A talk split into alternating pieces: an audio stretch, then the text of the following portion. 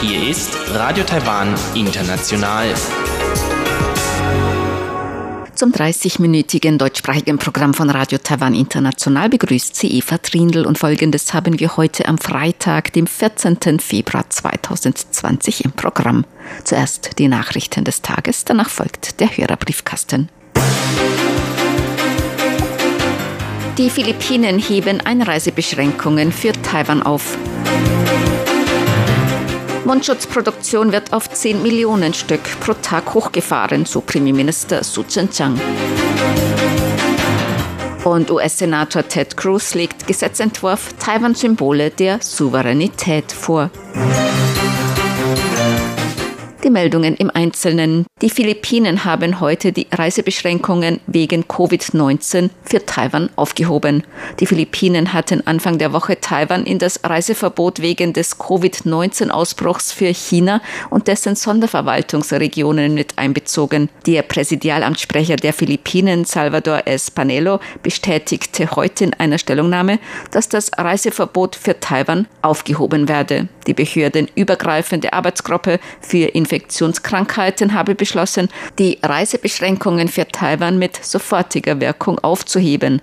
Danach können Reisen aller Nationalitäten von den Philippinen nach Taiwan und umgekehrt vorgenommen werden. Die Mitglieder der Arbeitsgruppe einigten sich darauf, aufgrund der strikten Maßnahmen und Verfahren zur Kontrolle von Covid-19, so Panilo in seiner Stellungnahme. Taiwan hatte Protest dagegen eingelegt, dass Taiwan in Reiseverbote für China mit einbezogen wird. In Taiwan sind bisher nur 18 Infektionsfälle mit dem neuartigen Coronavirus bestätigt worden. Taiwan hat außerdem umfassende Maßnahmen ergriffen, um einem Ausbruch in Taiwan vorzubeugen. Taiwans Außenministerium hat in einer Stellungnahme die Entscheidung der Philippinen, die Reisebeschränkungen für Taiwan aufzuheben, begrüßt. Das Ministerium appellierte außerdem an die Weltgesundheitsorganisation, ihre Darstellung Taiwans schnellstmöglichst zu berichtigen.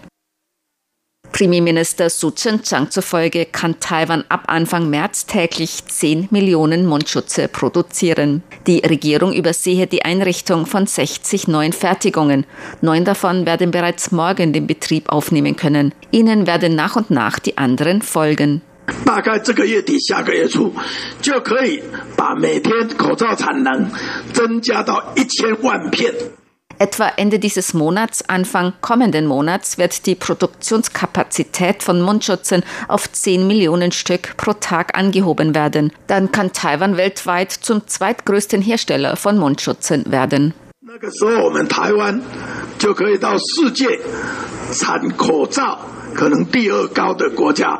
So der Premierminister. In Taiwan herrscht wegen des Ausbruchs der Lungenkrankheit Covid-19 in China große Nachfrage nach Mundschutzen. Der Kauf von Mundschutzen wurde auf zwei Stück pro Person pro Woche unter Vorlage der Krankenversicherungskarte rationiert.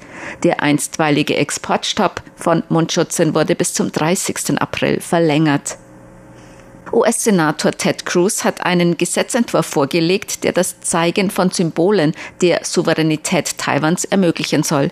Gemäß dem Gesetzentwurf Taiwan Symbole der Souveränität, kurz Taiwan SOS, soll es taiwanischen Diplomaten und Militärpersonal ermöglicht werden, die taiwanische Flagge zu zeigen und ihre Uniformen zu tragen, wenn sie sich in offizieller Eigenschaft in den USA aufhalten. Gemäß der Stellungnahme von Senator Ted Cruz auf seiner Website Zeit soll damit das Verbot der USA des Zeigens von Symbolen von Taiwans Souveränität gelockert werden. Das Verbot schränke die Unterstützung der USA für Taiwan ein, da das US-Außenministerium und das US-Verteidigungsministerium solche Symbole auch nicht auf sozialen Medien posten dürften. Es sei angesichts der zunehmenden Feindseligkeit Chinas gegenüber Taiwan und der Freunde in der Region entscheidend für die USA und den Rest der Welt unerschütterlich zu Taiwan zu stehen, so US-Senator Ted Cruz auf seiner Website. Taiwans Außenministerium dankte Cruz und weiteren beteiligten Senatoren für die Unterstützung. Ein 85-jähriger Taiwaner ist vom Kreuzfahrtschiff Diamond Princess in ein Krankenhaus eingeliefert worden. Er und sein Sohn dankten allen Beteiligten für ihre Unterstützung. Das Kreuzfahrtschiff Diamond Princess mit rund 3700 Menschen an Bord befindet sich wegen eines Ausbruchs des neuartigen Coronavirus unter den Passagieren vor Yokohama in Quarantäne. Es wurde bereits bei mehr als 200 Passagieren eine Infektion mit dem Coronavirus bestätigt. Infizierte werden in japanische Krankenhäuser gebracht. Alle anderen stehen bis zum 19. Februar auf dem Schiff vor Yokohama unter Quarantäne. Der 85-jährige Taiwaner war mit seinem Sohn in einer Kabine untergebracht. Gemäß dem Sohn litt der Vater an Nasenbluten und hustete Blut. Er habe deshalb Vertreter Taiwans in Japan kontaktiert und einen Brief an Präsidentin Tsai Ing-wen geschrieben mit der Bitte um medizinische Hilfe für den Vater. Daraufhin sei am Dienstag ein Arzt auf das Kreuzfahrtschiff zu seinem Vater gekommen. Heute morgens habe er die Bestätigung mit der positiven Diagnose erhalten und es sei die Verlegung in ein Krankenhaus arrangiert worden. Der Sohn dankte allen Beteiligten für die Unterstützung. Mittlerweile können Passagiere im Alter von 80 und darüber mit chronischen Krankheiten das Kreuzfahrtschiff verlassen. Sie werden in Quarantäneeinrichtungen untergebracht. Das Epidemiekontrollzentrum hat Japan-Reisende zu Achtsamkeit aufgerufen. Das Epidemiekontrollzentrum hat heute die Warnstufe für Japan auf Stufe 1 Watch erhöht. Grund seien kürzliche weitere Meldungen von Fällen von Covid-19 mit unbekannter Infektionsquelle. Dies könne ein Hinweis auf eine mögliche verborgene Ausbreitung innerhalb der lokalen Bevölkerung sein. Reisende in die betreffenden Gebiete sollen achtsam sein und entsprechende Vorkehrungsmaßnahmen treffen. In Japan wurden bisher 37 Infektionen mit dem neuartigen Coronavirus bestätigt. Ein Patient starb. Gemäß Tsai Jinghui vom Verband für Reisequalität hat der Japan-Tourismus bereits unter dem Covid-19-Ausbruch gelitten. Die Reisewarnung könnte das Interesse an Reisen nach Japan weiterhin dämpfen, so Tsai. Die Situation könne sich jedoch auch bald wieder verbessern, sobald Bedenken über eine Ausbreitung des neuartigen Coronavirus in Japan ausgeräumt werden können. Blumenkohl statt Rosen gab es heute zum Valentinstag für die weiblichen Angestellten der Stadtregierung Taidong. Der Bürgermeister der Stadt Taidong und zugleich Vorsitzender des Obst- und Gemüsemarktes der Stadt Taidong, Zhang Guozhou, überreichte die Blumenkohlsträuße jeder Angestellten heute morgens im Rathaus. Zhang zufolge sei dieses Valentinstagsgeschenk gesund und umweltfreundlich. Die gute Blumenkohlernte in diesem Jahr habe ihn auf die Idee gebracht, in diesem Jahr Blumenkohlsträuße statt Rosen zu verschenken. Dies komme außerdem den Kleinbauern, die Blumenkohl anbauen, zugute. Die Angestellten bezeichneten das Geschenk unter anderem als etwas ganz Besonderes, praktisch, weil man es kochen und essen könne, verpackungsfrei und umweltfreundlich zur Börse. Die Taipei-Börse hat heute höher geschlossen.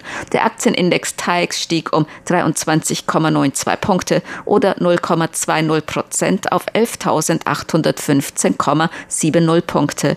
Der Umsatz erreichte 111,67 Milliarden Taiwan-Dollar, umgerechnet 3,42 Milliarden Euro oder 3,27 Milliarden US-Dollar.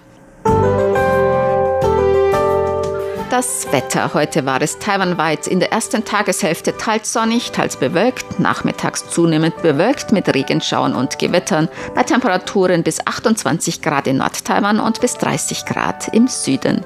Die Aussichten für das Wochenende. Teils sonnig, teils bewölkt, vor allem in der zweiten Tageshälfte am Samstag und in der ersten Tageshälfte am Sonntag auch Regen bei Temperaturen bis 25 Grad im Norden und 30 Grad im Süden am Samstag.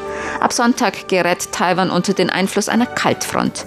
Die Temperaturen sollen gemäß den Vorhersagen im Norden auf zwischen 10 und 19 Grad sinken und in Mittel-Taiwan zwischen 12 und 22 Grad liegen. In Süd-Taiwan kann man noch Temperaturen bis 26 Grad Celsius erwarten. Dies waren die Tagesnachrichten am Freitag, dem 14. Februar 2020 von Radio Taiwan International.